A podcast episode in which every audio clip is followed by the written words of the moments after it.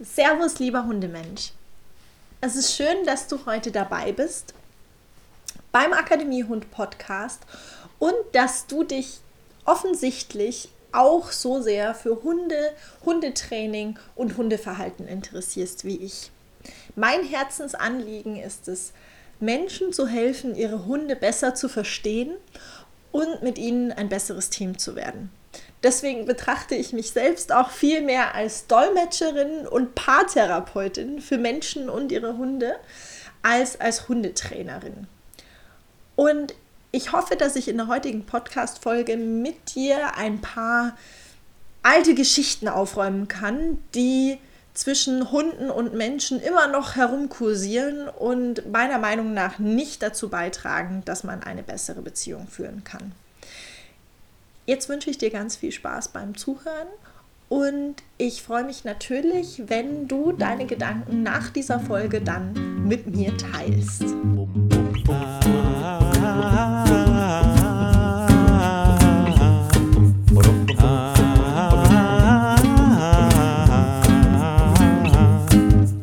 Just thinking about you makes me smile again. Now I just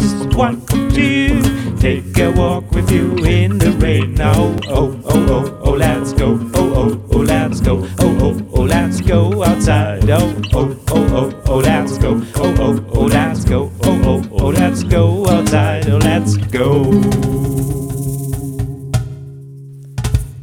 Ich möchte heute mit dir über den Lebensalltag mit Hund sprechen.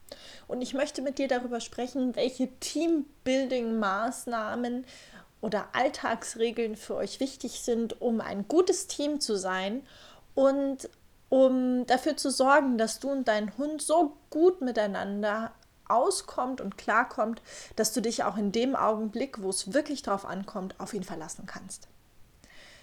Denn was mir immer wieder passiert im Hundetraining ist, dass mir Menschen erzählen, wie sie gelernt oder gehört haben, dass man seinen Hund erstmal dazu bringen müsste, zu wissen, wo sein Platz wäre.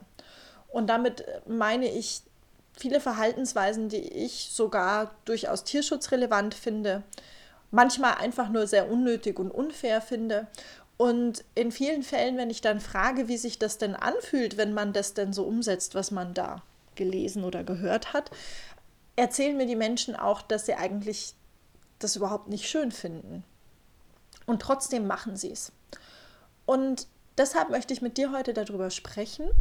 Und mein Hauptbeweggrund ist nämlich, dass ich vor einigen Jahren, als ich mein Studium abgeschlossen habe, eine Abschlussarbeit schreiben musste und in dieser Abschlussarbeit ging es eben auch um die Beziehung zwischen Menschen und Hunden. Und ich habe damals über 18.000 Hundehalter befragt und die haben als Hauptgrund angegeben, warum sie einen Hund halten, weil sie gerne ein gutes Team sein wollen und weil sie ihren Hund als Familienmitglied betrachten. Und obwohl offensichtlich die Mehrheit der Menschen, die einen Hund haben, ihren Hund als Familienmitglied betrachten, gibt es immer noch Verhaltensweisen, die kursieren über die Erziehung und das Zusammenleben von Hunden, die uns so verhalten lassen, wie ich persönlich nicht unbedingt mit einem Familienmitglied umgehen möchte. Heute räumen wir erstmal mit drei von diesen Mythen auf. Der erste Mythos, der mir immer wieder begegnet, ist, der Hund darf nicht aufs Bett. Und ganz manchmal erzählt man mir dann so ein bisschen fast schon verschmitzt und etwas beschämt, dass man den Hund eben nachts wohl im Bett kuscheln lassen würde. Grundsätzlich wird ja erzählt oder wird oftmals behauptet, der Hund dürfte nicht mit im Bett schlafen oder dürfte grundsätzlich auch nicht mit aufs Sofa oder auf dem Sessel kuscheln, weil es wichtig wäre, dass der ähm, Mensch höher sitzt als der Hund, um dem Hund zu vermitteln, dass er rangniedriger ist. Also erstmal vorneweg, Hunde denken, glaube ich, nicht so rein mathematisch an der Stelle. Und es ist tatsächlich nicht wichtig, dass man höher sitzt als der Hund, um ihm zu vermitteln, dass er rangniedriger wäre. Zum einen, was ist denn, wenn dein Hund einfach nur bei dir kuscheln möchte, weil er deine Nähe haben will? Und ist es nicht total sinnvoll, dass gerade wenn ich meinen Hund als Familienmitglied betrachte, wir die Nähe, die wir zueinander haben wollen, auch tatsächlich genießen? Dabei ist ganz wichtig, Hunde wünschen sich natürlich auch ein Stück weit, dass sie sich sicher fühlen können bei uns. Und gerade in der Nacht finde ich es ganz wichtig, dass das Rudel sich gegenseitig beschützt oder die Familie sich gegenseitig beschützt. Ich möchte damit ähm, ein Gleichnis erzählen. Stell dir vor, wir würden alle noch als Höhlenmenschen in Höhlen leben, die keine Bayerwaldfenster und Sicherheitstüren haben. Und es könnte jederzeit der große böse Säbelzahntiger hereinkommen und uns essen wollen. Wenn wir jetzt eine Gruppe sind, die zusammen in dieser Höhle wohnen, dann gibt es die Möglichkeit, dass jede Nacht ein anderer auserkoren wird, der draußen am Höhleneingang schlafen muss, währenddessen die anderen sich drinnen zusammenkuscheln. Und wenn der böse Säbelzahntiger kommt, dann muss er ganz laut schreien und vor allem muss er sich natürlich dem Säbelzahntiger mehr oder weniger zum Opfer vorwerfen und hoffen, dass er die anderen früh genug gewarnt hat und der Säbelzahntiger hoffentlich auch, nachdem er ihn verspeist hat, satt ist. In der Zwischenzeit können dann die restlichen Mitglieder dieser Höhlenfamilie die Wände hochklettern und dort ausharren, bis der Säbelzahntiger sich wieder aus dem Staub gemacht hat. Das ist durchaus eine Methode, mit der man für Sicherheit sorgen kann. Gleichzeitig gibt es doch aber auch die Möglichkeit, dass man als Höhlenfamilie ganz eng zusammenrückt bei der Nacht und wenn man sich jetzt ganz besonders klug verhalten möchte, dann schlafen natürlich die Schwachen, die Kranken, die Kinder und die Alten in der Mitte und alle, je nachdem wie stark und fit man ist, aus alle anderen außen herum. Und wenn es jetzt darum geht, dass der Säbelzahntiger aufwachen sollte, dann warnt natürlich der Erste alle anderen, sodass alle aufwachen und dann kann man gemeinsam versuchen, den Säbelzahntiger zu verjagen oder zumindest sich gegenseitig helfen, vor ihm zu fliehen und die Wände raufzuklettern. Ich persönlich glaube ja, und jetzt bin ich tatsächlich keine Fachexpertin in Sachen Säbelzahntiger, dass wenn plötzlich 30 Menschen ähm, schreiend einen Säbelzahntiger verjagen wollen, der durchaus schneller in die Flucht geschlagen werden kann und sicherer in die Flucht geschlagen werden kann, bevor einer verletzt wird, als wenn wir nur einen Armen, ähm, der den kürzesten Strohhalm gezogen hat an diesem Tag, draußen am Höhleneingang platzieren. Und genau so kannst du es eigentlich auch mit deinem Hund sehen. Wenn du also nachts deinem Hund sagst, er soll draußen im Flur am besten noch schlafen, neben der Haustür, weil du da sein Bettchen abgestellt hast.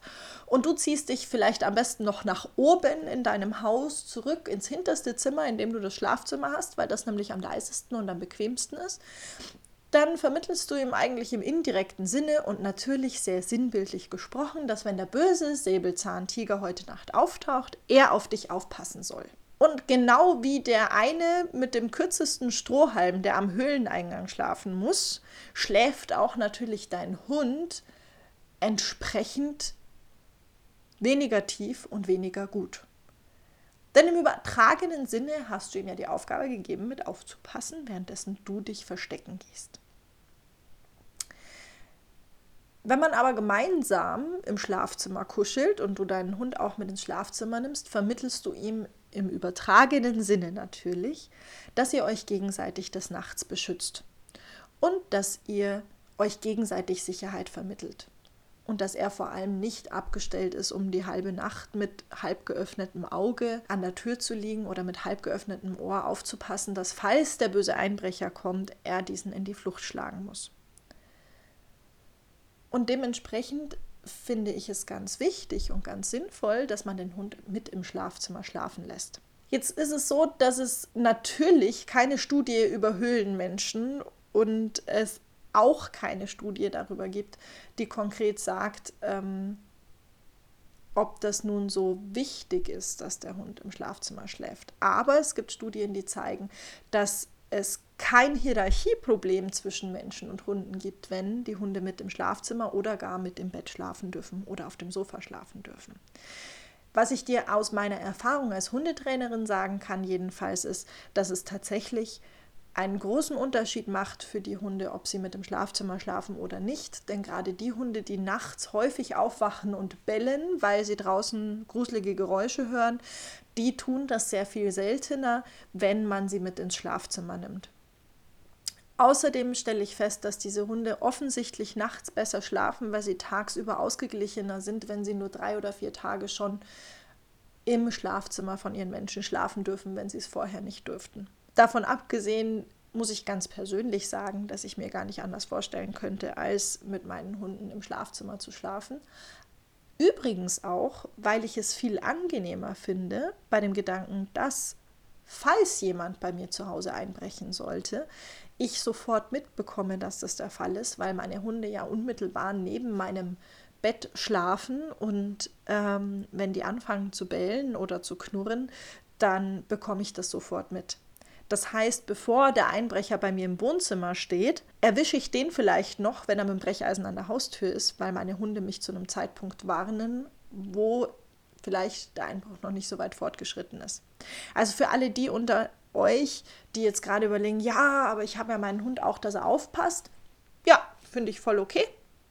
Aber ich glaube, dein Hund kann viel besser auf dich und dein Zuhause mit dir zusammen aufpassen, wenn du ihm erlaubst, dass er bei dir mit im Schlafzimmer schläft.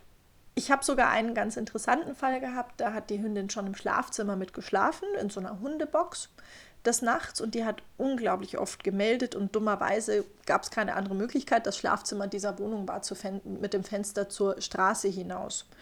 Und ihre Besitzer, ein ganz liebes Paar, haben eben in ihrer vorherigen Hundeschule gelernt, dass das ganz wichtig ist, dass man den Hund auf keinen Fall im Bett schlafen lässt, weil der dann eben dominant werden könnte. Ich habe dann mal vorgeschlagen, dass wir die testweise mit im Bett schlafen lassen, weil sie das eigentlich auch total gerne wollten. Und von der ersten Nacht an waren die Nächte viel ruhiger und die hat im Gegensatz zu in der Box, wo sie sieben, acht, neun Mal pro Nacht angeschlagen hat und gesagt hat, dass da draußen jemand an der Straße vorbeigeht, tatsächlich kein einziges Mal mehr gebellt, wenn sie mit im Schlafzimmer im Bett schlafen durfte. Also ein großes Plädoyer dafür, dass du deinen Hund wenigstens in deinem Schlafzimmer schlafen lässt. Und wenn du möchtest, darfst du ihn natürlich auch gerne im Bett schlafen lassen. Denn es gibt keinen Grund zu glauben, dass dein Hund deshalb daran denken könnte, die Weltherrschaft über dich und den Rest aller an sich reißen möchte. Ein weiteres Thema, das ich mit dir besprechen möchte, und das ist mir ganz arg wichtig, ist das Thema, man muss seinem Hund jederzeit den Napf wegnehmen können, währenddessen er frisst. Da muss ich jetzt aufpassen, dass ich nicht wahnsinnig emotional werde dabei. Grundsätzlich, vorneweg, damit hier kein Missverständnis zwischen uns entsteht. Ich finde es absolut sinnvoll, deinem Hund beizubringen, dass er dir gerne auch essbare Sachen gibt oder sie erst gar nicht ins Maul nimmt, wenn du es ihm verbietest oder wenn du ihm sagst, dass er es lassen soll. Da bin ich ein ganz großer Freund davon und das möchte ich auch sehr gerne. Das lernt man bei mir zum Beispiel im Anti-Gift-Köder-Training. Aber ich bringe meinem Hund nicht bei, dass ich ihm gewaltsam sein Essen entreiße, geschweige denn förmlichst aus dem Maul herausschaufle, sondern ich bringe ihm bei, dass es total schön ist, mit mir Dinge zu teilen. Aber es gibt immer noch Leute, die glauben, man müsste den Hund trainieren, ihm etwas wegnehmen zu können, indem man ihn bei seiner Mahlzeit stört, indem man ihm während des Essens den Napf unter der Schnauze davon zieht. Und vorneweg möchte ich dabei einmal festhalten, dass das Aggressionen schüren kann. Und ich finde, da kannst du dich auch einfach mal so für einen Moment in deinen Hund hineinversetzen. Ich persönlich habe zwei Schwestern. Und wir mögen gerne Pfannkuchen mit Apfelmus. Und die mochten wir besonders gerne auch noch, als wir Kinder waren. Und ich kann mich gut daran erinnern, wie wir alle drei quasi hektischster Natur diese Pfannkuchen in uns hineingeschaufelt haben und uns förmlich und gefühlt beinahe mit den Gabeln erstochen haben, um diesen letzten Pfannkuchen zu erhaschen. Wenn ich mir jetzt überlege, dass mein Hund beim Essen gelernt hat, dass ich jederzeit kommen könnte und ihm das Essen, das ich ihm ja gerade angeboten habe, unter der Nase davonziehen könnte, kann ich absolut nachvollziehen, dass der wirklich schlechte Laune bekommt dabei. Und so friedlich ich als Mensch auch bin, kann ich mir vorstellen oder können sich alle, die mich näher kennen, gut vorstellen, dass wenn man mir meinen Schokokuchen während des Essens in der Kuchenbar unter der Nase wegzieht, dass das durchaus böse ausgehen kann. Ich selbst habe tatsächlich festgestellt, im, aktuell habe ich sogar so einen Fall im, in dem Tierheim, das ich betreue, dass dort eben ein Hund vermittelt worden war und in der Hundeschule hat man ihm den Besitzern gesagt, man müsse ihm mindestens drei bis vier Mal pro Mahlzeit den Napf wegnehmen, um ihm zu demonstrieren, dass die Menschen eben die Rudelführer sind und dass das ja ihr Futter ist und dass sie es ihm nur gnädigerweise zur Verfügung stellen. Was das Ganze macht mit einem Hund und was es auch mit diesem Hund gemacht hat, ist, dass man wahnsinnig unter Stress gerät. Der Hund bemerkt, dass ihm eben sein Futter nicht einfach so zur Verfügung gestellt wird, sondern dass es jederzeit passieren kann, dass es ihm wieder weggenommen wird. Und das macht für ihn die Situation unberechenbar. Erst sagt der Mensch, hier kannst du haben, das ist für dich, und dann nimmt das ihm während des Fressens wieder weg. Das kreiert Stress, das heißt, er muss hektischer fressen und ähm, er muss mehr aufpassen, dass er möglichst viel, möglichst schnell bekommt, weil jederzeit könnte es sein, dass sein Mensch es sich vielleicht wieder anders überlegt und ihm wegnimmt. Und selbst wenn er am Ende des Tages satt geworden ist, so macht es seinen Menschen doch unberechenbar. Und zwar auf eine unangenehme Art und Weise unberechenbar. Denn er kann sich nicht darauf verlassen, dass sein Mensch, wenn er ihm Futter hinstellt, es tatsächlich auch ernst mit ihm meint. Und auch da gibt es tatsächlich wissenschaftliche Belege bereits, dass dieses dem Hund das Futter während des Fressens wegnehmen eher aggressiv macht und eher zu Ressourcenverteidigung führt, als wenn man das eben nicht tut. Das Training, meinem Hund Essen wegnehmen zu können, sollte nicht sein, meinem Hund einfach das Essen wegzunehmen. Das sollte die Lehre aus dieser Situation oder aus dieser Beschreibung sein. Also grundsätzlich nochmal, es ist total gut, wenn du deinem Hund beibringst, nicht einfach alles vom Boden wegzufressen, was hinunterfällt. Und es ist total gut, wenn du deinem Hund beibringst, auch etwas wieder auszuspucken, was er ins Maul genommen hat. Dafür gibt es ganz viele Trainingswege. Primär solltest du darauf achten, dass das dein Hund dann über positive Verstärkung lernt. Ich sage immer, was ich im Kopf kreieren möchte vom Hund ist, wenn er hört, nix da oder lass das, dass es bedeutet viel, viel geiler. Also das, was jetzt kommt, muss viel besser sein als das, was ich gerade möchte. Und dann kann man das dem Hund hervorragend beibringen. Aber bitte versuch nicht deinem Hund beizubringen, dass du ihm alles und jederzeit wegnehmen kannst oder könntest, indem du ihm das Futter, das du ihm gerade zur Verfügung gestellt hast, einfach entziehst. Das ist ungerecht. Das macht deinem Hund wirklich eine Menge Stress und das fühlt sich auch enorm unangenehm an. Und das lässt sich auch als, wenn du dich denn so nennen möchtest, Rudelführer nicht unbedingt gut dastehen. Denn du machst dich damit unberechenbar und unbegreifbar und damit bist du eine nicht besonders vertrauensvolle Person. Und wenn man in der Hund-Mensch-Beziehung eine Sache braucht, dann ist es Vertrauen zueinander und sich darauf verlassen können, dass man weiß, was der andere in gewissen Situationen tut. Deshalb bitte die ganz, ganz große Bitte, wenn du deinem Hund Futter hinstellst, dann lass es ihm bitte auch. Ich habe tatsächlich noch keine Situation in meinem Mensch-Hunde-Leben gehabt, wo ich meinem Hund den Napf wieder wegnehmen musste, nachdem ich ihn zur Verfügung gestellt habe. Und deshalb ist es auch nicht sinnvoll, es auf diese Art und Weise zu trainieren. Wenn du genauer wissen willst, wie man das trainieren kann, dann äh, melde dich gerne bei mir oder guck einfach mal im Internet, wie man Futter verweigern oder Futter auslassen durch positive Verstärkung trainieren kann. Da wirst du mit Sicherheit eine ganze Menge Ansätze finden. Das dritte und ähm, mir persönlich wichtigste Thema an der Stelle ist, dass viele Leute glauben, der Hund darf beim Zergelspielen nicht gewinnen, denn dann wird er dominant. Das ist ein Thema, das höre ich immer zu, immer zu, immer zu wieder, dass man glaubt, ein Hund dürfte bei einem Spiel niemals gewinnen, vor allem wenn man rangelt oder eben wenn man zergelt. Und das finde ich ganz arg schade. Und zwar gab es da eine ganz tolle Studie, die ähm, ist schon im Jahr 2002 gemacht worden. Also das ist jetzt 18 Jahre her. Wir wissen es also seit mindestens 18 Jahren, dass ähm, Hunde, wenn man mit ihnen Zergelspiele spielt, wenn man sie gewinnen lässt, sie nicht glauben, dass sie deshalb die Weltherrschaft an sich reißen.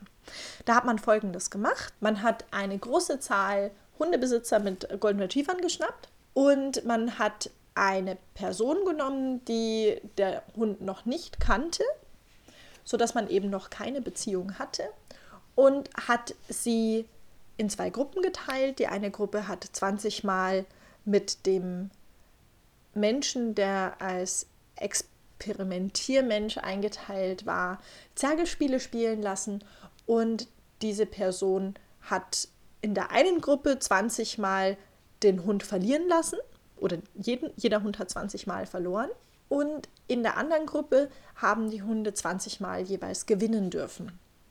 Und was in dieser Gruppe festgestellt werden konnte, war, dass die Hunde die jedes Mal verloren haben, nicht mehr so wirklich große Lust hatten, weiterzuspielen. Also die haben nicht so oft aufgefordert, dass man mit ihnen spielt und sie hatten auch nicht so wirklich Lust, überhaupt richtig noch zu spielen nach einigen Wiederholungen. Die andere Gruppe hingegen, also die Hunde, die gewinnen durften, die haben gezeigt, dass ihr Selbstbewusstsein stärker geworden ist während dieser Zeit, wo man eben diese Spiele mit ihnen gespielt hat. Und man hat ähm, festgestellt, dass sie sehr gerne spielen und sie auch weiterhin aktive Spielaufforderungen den Menschen gegenüber machen.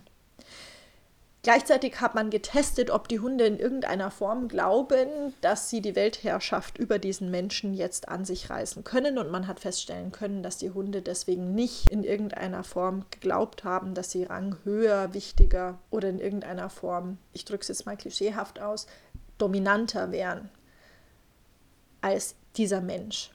Was man vor allem in beiden Gruppen feststellen konnte, war, dass die Hunde deutlich gehorsamer geworden sind, dadurch, dass man mit ihnen gespielt hat.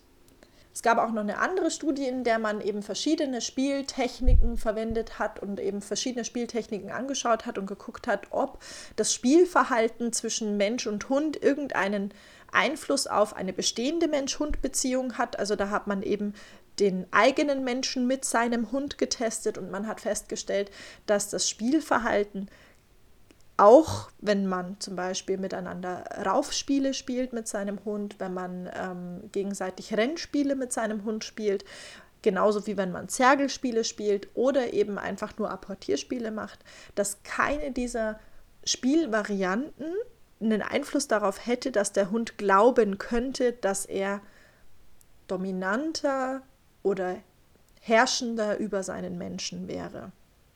Im Gegenteil, man hat herausgefunden, dass Menschen, die viel mit ihren Hunden spielen, in der Regel eine bessere Beziehung zu ihren Hunden haben. Das heißt, dass die Hunde ihren Menschen besser gehorchen, als ähm, wenn man seltener mit ihnen spielt. Und ein sehr interessantes Ergebnis hat man in jener Studie herausgefunden, nämlich dass wenn Hunde viel körperlich mit ihren Menschen spielen, diese Hunde deutlich seltener Trennungsangst zeigen als Hunde, mit denen nicht so stark körperlich oder weniger gespielt wird. Ein Fazit daraus kann für dich sein, dass du dir bitte merkst, du darfst mit deinem Hund erstens überhaupt Zergelspiele spielen. Und dein Hund darf auch mal gewinnen. Dein Hund darf auch jedes Mal gewinnen, wenn du das möchtest. Es hat zumindest keinen Einfluss darauf, dass dein Hund glaubt, du wärst so deutlich schwächer als er. Im Gegenteil, wenn dein Hund mal gewinnen darf, dann zeigt er ein deutlich besseres Selbstbewusstsein und gerade wenn man einen unsicheren oder ängstlichen Hund hat, möchte man doch sein Selbstbewusstsein stärken. Was würde da also näher liegen, als mit ihm Zergelspiele spielen zu können? Das ist die eine der einfachsten Varianten, deinen Hund in seinem Selbstbewusstsein zu stärken. Außerdem haben Hunde natürlich viel mehr Spaß an Spielen, wenn sie auch mal gewinnen dürfen oder auch wenn sie mal bestimmen dürfen, wie das Spiel denn gerade vorangeht. Die Emma zum Beispiel, die zeigt mir auch ganz häufig, dass sie einfach gerade eine andere Idee davon hat, wie wir miteinander spielen, als ich vielleicht ursprünglich gedacht habe. Das heißt, ich werfe ihr zum Beispiel ein Spielzeug und erwarte eigentlich, dass sie es mir zurückbringt. Und kurz bevor sie es mir wiederbringt, bleibt sie stehen und ähm, macht eine Vorderkörpertiefstellung, guckt mich an und zeigt mir ganz deutlich, dass sie jetzt gerne möchte, dass ich sie mit diesem Spielzeug jage und ihr erzähle, dass sie es mir ja weggenommen hat und sich erobert hat. Und dann ist natürlich immer die Frage, was man gerade vorhat. Und in den meisten Fällen, wenn ich mit der Emma spiele, möchte ich gerne, dass die Emma und ich miteinander Spaß haben. Also warum sollte ich nicht auch mal auf Emmas Wunsch eingehen, dieses Spiel so zu spielen, wie sie gerne möchte? Und es ist eine wahre Freude, sage ich dir, ihr neckisches Gesicht anzusehen, wenn sie sieht, dass ich auf diese Aufforderung von ihr einsteige. Also, wenn du mit nach Hause nehmen möchtest, dass du mit deinen Hunden oder mit deinem Hund gerne und unbedingt viel spielen darfst, dass ihr auch Rauf- und Zergelspiele machen dürft und dein Hund das Recht hat, auch zu gewinnen, dann nimmst du auf jeden Fall schon einen ganz, ganz großen Bonus mit in eure Beziehung. Ich fasse also zusammen. Dein Hund darf gerne mit aufs Bett und auch mit aufs Sofa und auch gerne mit dir kuscheln. Damit gibst du ihm Nähe und Sicherheit und dadurch verbesserst du eure Beziehung. Bitte nimm deinem Hund den Napf nicht weg, wenn er was zu essen bekommen hat. Wenn du ihm das Essen zur Verfügung stellst und ihm das hinstellst, dann sagst du ihm ja damit auch in eurer Beziehung, dass jetzt das von ihm, für ihn von dir zur Verfügung gestellt wird. Also nimm es ihm nicht wieder weg, denn im Zweifelsfall schürt das natürlich die Aggression und die Verärgerung deines Hundes und es macht dich als Mensch, dem er vertrauen soll, unberechenbar und deswegen auch weniger, weniger vertrauensvoll. Du darfst, sollst unbedingt mit deinem Hund spielen, Hunde dürfen mit ihren Menschen auch gerne Zergelspiele machen und sie dürfen auch gerne Rauferspiele machen. Und es ist wichtig, dass du deinem Hund auch gelegentlich die, die Möglichkeit gibst, dieses Spiel zu gewinnen, das ihr zusammenspielt. Damit stärkst du sein Selbstbewusstsein, du stärkst damit auch eure Beziehung und du gibst ihm das Gefühl, dass ihr miteinander Spaß haben könnt. Ich finde, eine Hundebeziehung sollte grundsätzlich oder eine Hunde-Menschen-Beziehung sollte doch grundsätzlich warmherzig und liebevoll und natürlich auch respektvoll sein.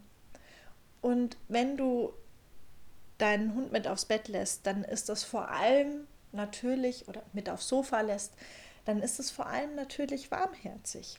Wenn du deinem Hund sein Essen lässt, nachdem du es ihm zur Verfügung gestellt hast, dann ist das auch respektvoll ihm gegenüber. Und miteinander spielen ist natürlich eine liebevolle Art, um die Beziehung zu verstärken.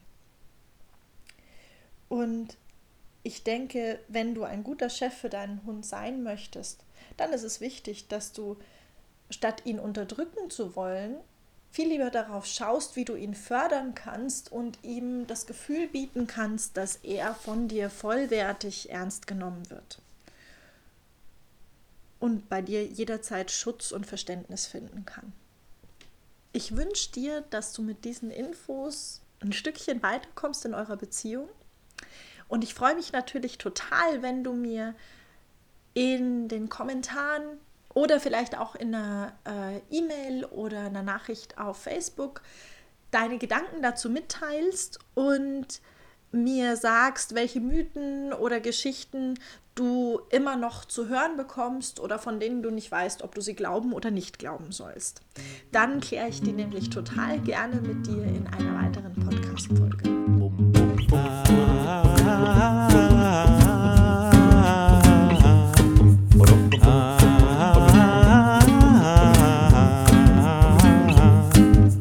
Just thinking about you makes me smile again. Now I just want to take a walk with you in the rain. Now, oh, oh, oh, oh, let's go. Oh, oh, oh, let's go. Oh, oh, oh, let's go outside. Oh, oh, oh, oh, oh, let's go. Oh, oh, oh, let's go. Oh, oh, oh, let's go outside. Oh, let's go.